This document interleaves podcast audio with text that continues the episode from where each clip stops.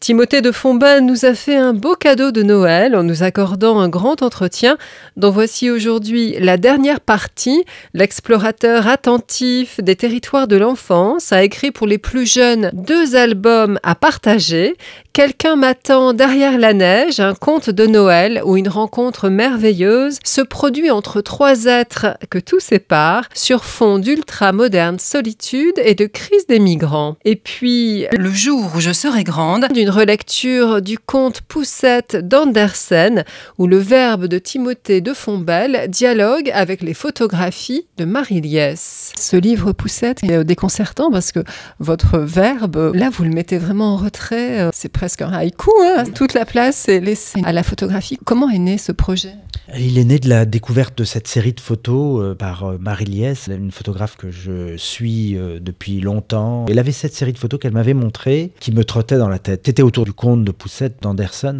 J'avais pas envie de paraphraser Anderson en écrivant une autre version de Poussette, mais j'ai regardé qu'est-ce que ça disait pour moi, ces photos. Et ce que ça disait, c'était les yeux grands ouverts de l'enfance, la nature et la vie regardée à hauteur d'enfance et cet œil qui a tendance à se voiler un peu en grandissant, à être moins attentif. Je me suis dit tiens, l'histoire de Poussette, elle sera toujours là en fond parce que on va voir les étapes, le crapaud, euh, la rencontre avec la souris. Euh. D'ailleurs, euh, c'est assez sordide le conte de Poussette, donc j'étais pas mécontent aussi d'éviter le conte lui-même et de laisser juste en toile de fond et en effet de faire cette sorte de litanie, un peu des petits haïkus autour de la mémoire de l'enfance et du regard de l'enfance quand même globalement une enfance heureuse et pourtant vos livres sont peuplés d'orphelins. Euh, vous avez aussi écrit euh, Georgia, tous nos rêves chantent, qui soutient euh, l'association SOS Village d'enfants qui vise à réunir les fratries placées. Vous y racontez l'histoire d'une petite fille qui, quand elle avait 7 ans, a été séparée de ses trois sœurs. Elles ont, écrivez-vous joliment, été éparpillées dans tout le pays comme une poignée de billes qu'on jette sur le carrelage. Devenue adulte, elle chante pour tous ces enfants qui, de leur mieux, cachent des peines muettes, des draps et des tempêtes.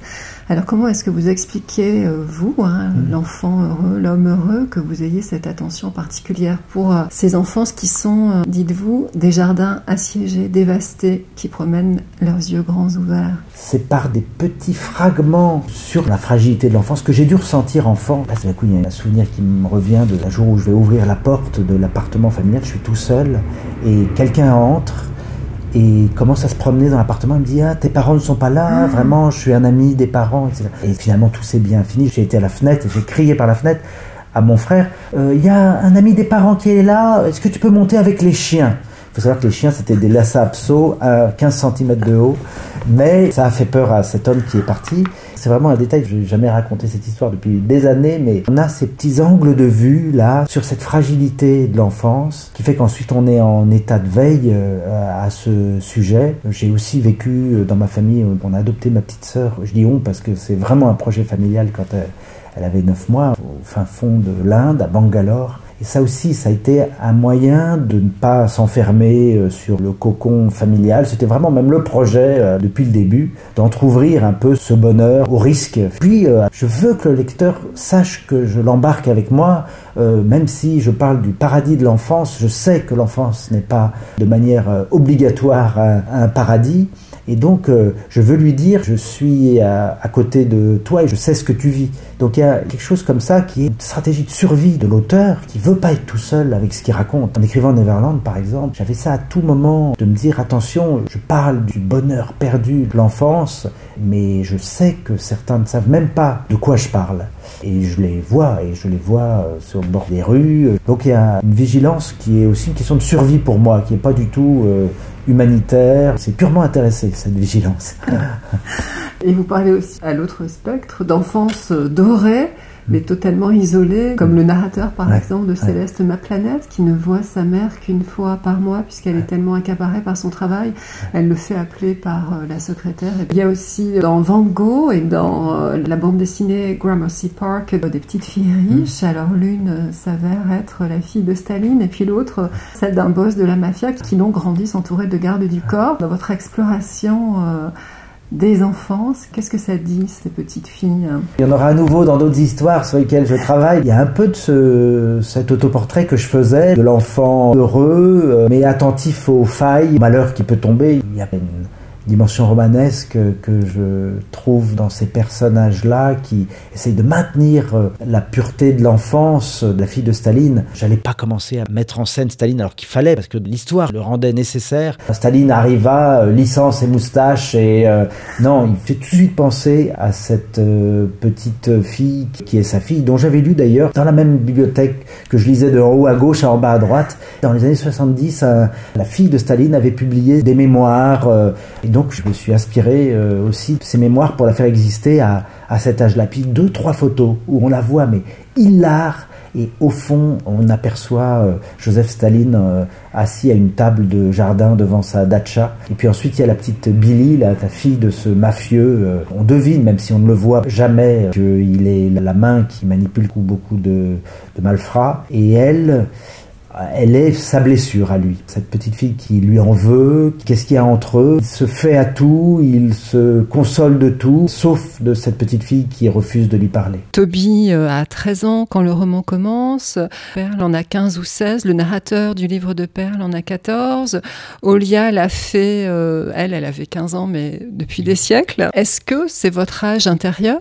l'adolescence? Je dirais que mon âge intérieur est plutôt celui de l'enfance euh, un peu plus jeune, autour de 6 7 ans.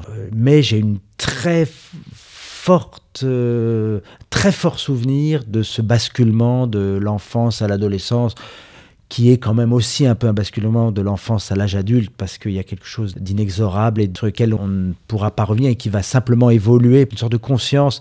C'est à cet âge-là, 13 ans en effet, que je découvre euh, l'amour et la mort, qui sont quand même euh, des forces qui pèsent ou qui portent la vie humaine. C'est l'année 2008-2007.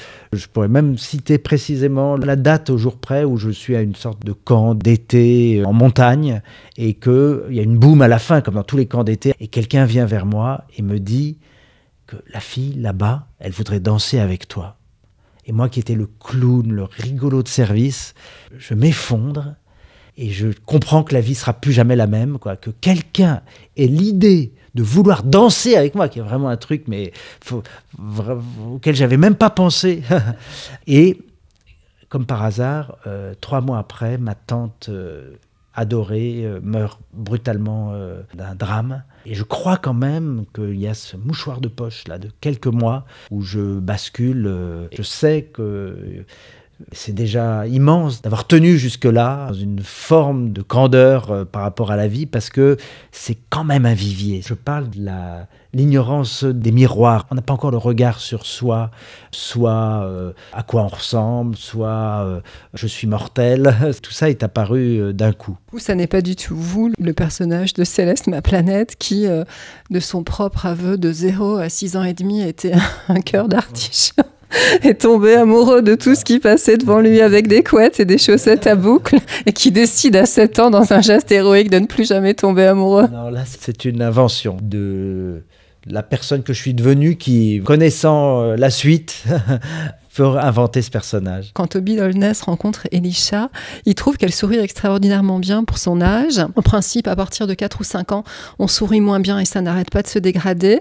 Alors, est-ce que c'est pour ça que vos héroïnes, dernièrement, ont singulièrement rajeuni? Je pense au capitaine Rosalie et puis bien sûr à Poussette, l'héroïne euh, de votre livre qui va sortir en janvier. Alors d'abord, j'avais dérivé plutôt vers des lecteurs de plus en plus âgés. Je dérivais pour écrire Neverland qui était que sur l'enfance, donc euh, c'était pas un abandon de mon sujet mais malgré tout, j'adore euh, donner aux jeunes lecteurs leurs premières histoires. Capitaine Rosalie, euh, c'est justement parmi ces livres qui pour moi sont à partager. C'est un personnage euh, qui découvre la vérité par l'apprentissage de la lecture. C'est ce moment-là qui est un moment qui été très important pour moi, qui est la découverte du super pouvoir que donnent les mots, que donne l'écriture et la lecture. Dès que j'ai appris à écrire et à lire, j'ai compris que c'était un moyen d'être libre, de découvrir la vérité, de lire les courriers qui arrivaient euh, sous la porte et qui n'étaient pas pour moi. J'avais pas besoin d'autres super pouvoirs, voler ou euh, être capable de lire euh, l'avenir. Déjà, pouvoir lire, je trouvais ça incroyable. Vous allez poursuivre parallèlement des récits plus courts hein, pour des enfants plus jeunes. Et puis là, vous me dites que vous êtes embarqué dans un récit au très long cours et donc touffu, volumineux, comme vous nous y avez habitué. Vous allez poursuivre ces deux veines Oui, j'ai vraiment là trouver mon équilibre entre ces projets plus courts qui sont des respirations, qui sont aussi une écriture d'ailleurs qui est incroyablement exigeante. La fameuse expression j'ai fait long parce que j'ai pas eu le temps de faire court, c'est vrai. La brièveté, bah, ça a été le cas pour les chansons de Georgia, ça me passionne. C'est quelque chose que j'adore. Dans Le jour où je serai grande, il n'y a pas beaucoup plus de mots que dans un sonnet au total. C'est des petits moments capturés et dont la narratrice veut se souvenir quand elle grandira, même si elle est poussette et qu'elle est petite a priori pour longtemps. Mais dans Capitaine Rosalie, euh, c'est quand même à chaque fois aussi un peu des autoportraits. Euh, faisant une petite fille en 1917 euh, dans un village de campagne, j'ai l'impression de brouiller suffisamment les pistes pour qu'on n'essaye pas de me démasquer. Vous êtes l'homme du merveilleux, de la féerie. Quand vous citez James Barry, l'auteur de Peter Pan, chaque fois que quelqu'un dit « je ne crois pas aux contes de fées », il y a une petite fée quelque part qui tombe raide morte et le personnage principal du livre de Perles a échoué dans le seul temps, sur la seule terre où l'on ne croit ni aux contes ni aux fées. Est-ce que vous-même,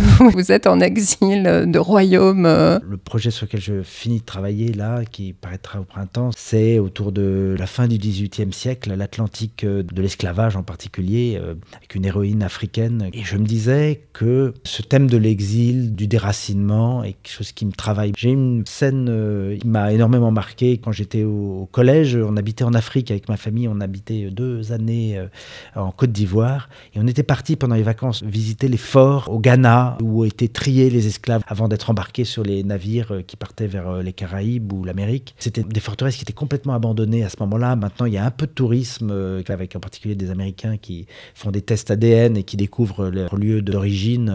Et c'est là qu'est né ce projet que je suis en train d'écrire Tschüss. Une famille plutôt euh, bêtement enracinée. J'ai vraiment du mal à trouver des racines plus loin que la Bourgogne ou la Bretagne. Mais c'est dans tous mes livres. Tous mes livres, absolument toutes mes histoires. Il y a toujours cette idée d'exil.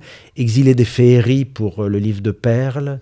Un prince sans royaume, euh, Van Gogh. Toby Lulness, chassé de l'arbre et qui arrive dans des basses branches, puis même dans les herbes. L'hirondelle maintenant. Je lisais ces héroïnes comme des panthères noires. Je pensais à la chanson d'Yves Montand. J'aimais déjà les étrangères quand j'étais un petit garçon. Vos héroïnes sont souvent, euh, on va dire, platement exotiques. Les premiers dessins de François Place pour Toby Lulness, il avait fait une petite euh, fille euh, blonde, un peu alsacienne, quelque chose comme ça. je lui ai dit, écoute, ça peut être tout ce que tu veux, ça peut être du fin fond de l'Amazonie au peuple inuit, en passant par les Tziganes ou l'Afrique profonde, mais pas une Alsacienne. je la décris très peu, je décris très peu mes personnages principaux. Je dis juste qu'elle a le visage un peu plat. Peut-être que je dis qu'elle est brune quand même. J'ai besoin de toute façon d'être intimidé, d'être complètement euh, fasciné et un peu terrorisé. J'ai besoin de cette euh, altérité là, probablement dans les personnages féminins. Vous dites qu'un texte doit être dicté par l'urgence et la nécessité. Et euh, dans Céleste, ma planète, c'est très beau. Hein. On voit que les catastrophes naturelles apparaissent sur le corps de l'héroïne. Donc sur son front, une tache dessine la forme de l'Amazonie décimée, sur son épaule la fonte de la banquise, euh, et puis la désertification de l'Afrique, etc.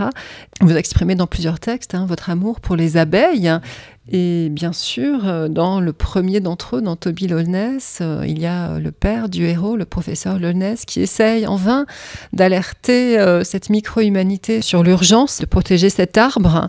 Est-ce qu'il y a une urgence pour vous, une urgence et une nécessité à parler dans votre œuvre de l'état de la planète hein, et qu'est-ce que ça dit sur nous? Ça découle de l'émerveillement. Ce qui nous émerveille, ce qu'on aime, ce qui nous touche, on a envie de le défendre et le monde euh, naturel, euh, la beauté de la planète, on a envie de la défendre. Et ça passe toujours par là. Et la connaissance. Se dire qu'une forêt euh, n'est pas qu'une masse indifférenciée, mais c'est des individus. apprendre à nommer un sapin, puisqu'on est à Noël, ou un épicéa, ou un, mélèze. Ma vie a changé quand j'ai découvert le nom des étoiles. C'était plus simplement ce voile noir avec des trous, là, au-dessus de nous, en été, mais D'ailleurs, ça a été une consolation, pour reprendre le mot-clé. Quand, euh, étant très loin de chez moi, je voyais Cassiopée, ça me prouvait que j'étais bien sur euh, la même terre, euh, avec la même vue. et il y a quelque chose de réconfortant à donner des noms aux choses. C'est plutôt au début des années 2000 que j'ai écrit Toby Lolness. Je suis à la fois effondré que ces histoires n'aient jamais été plus valables. C'est peut-être un peu plus en ma planète, où le message est écrit quand même en gros, en gras, mais La plupart des messages que je fais passer passent dans le flux de l'aventure et je peux pas m'empêcher de faire passer ma petite philosophie de poche et mes préoccupations, mes inquiétudes à travers l'écriture euh, de ces romans d'aventure. En plus, le roman d'aventure a l'avantage d'enlever l'armure. Ça peut passer euh, avec plus de douceur euh, que quand c'est vraiment euh, écrit en grand sur la couverture. Ça semblait dire qu'une adaptation de Toby Loveless en film était en cours. Est-ce que vous êtes à la manœuvre? Je suis pas à la manœuvre. C'est avec France Télévisions et c'est une série d'animation feuilletonnante. Je crois quelque chose qui a jamais été fait de cette manière, c'est-à-dire 13 euh, ou 14 épisodes de 45 minutes. Ça nous donne 10 heures de dessin animé, ce qui est le format qu'il fallait pour raconter une histoire assez vaste en deux volumes. Vous vous êtes d'abord vécu comme un être de fiction. Ça m'a fait penser à votre histoire d'amour avec le théâtre. Vraiment, j'ai quand même bien ralenti, malheureusement, un peu accaparé par mes romans et mes livres, et un peu parce que le théâtre malgré tout, même si c'est des bouts de ficelle, demande quand même des autorisations. C'est-à-dire on doit avoir quand même un bout de production, on doit avoir un lieu. Alors que le roman, j'ai l'impression qu'il n'y a pas d'intermédiaire entre moi et le lecteur, et ça j'adore ça. Il y a la solitude de l'auteur, un peu maître de tout, Dieu le Père dans son univers. Et euh, il y a le plaisir qui vient de mon amour du théâtre probablement, à un moment aussi de partager euh, avec d'autres et que d'autres prolongent notre travail. Et, même le travail avec l'éditeur, pour moi, est un, travail de co-création. Là, je viens de remettre mon gros manuscrit de mon projet Alma, qui paraîtra au printemps. Je l'ai donné à, mon éditeur. Je crois vraiment qu'il n'y a plus grand-chose à faire, à vrai dire. Mais le travail sur la couverture, mais le fait d'être lu, de faire la quatrième de couverture, toute la fabrication, de choisir le papier, tout ça, euh, c'est enfin, on m'aide un peu. Et je crois que j'écris pour pas être seul. Donc c'est réussi quand d'autres s'emparent de mes histoires. Timothée de Fombelle, merci d'être venu au micro d'enfantillage.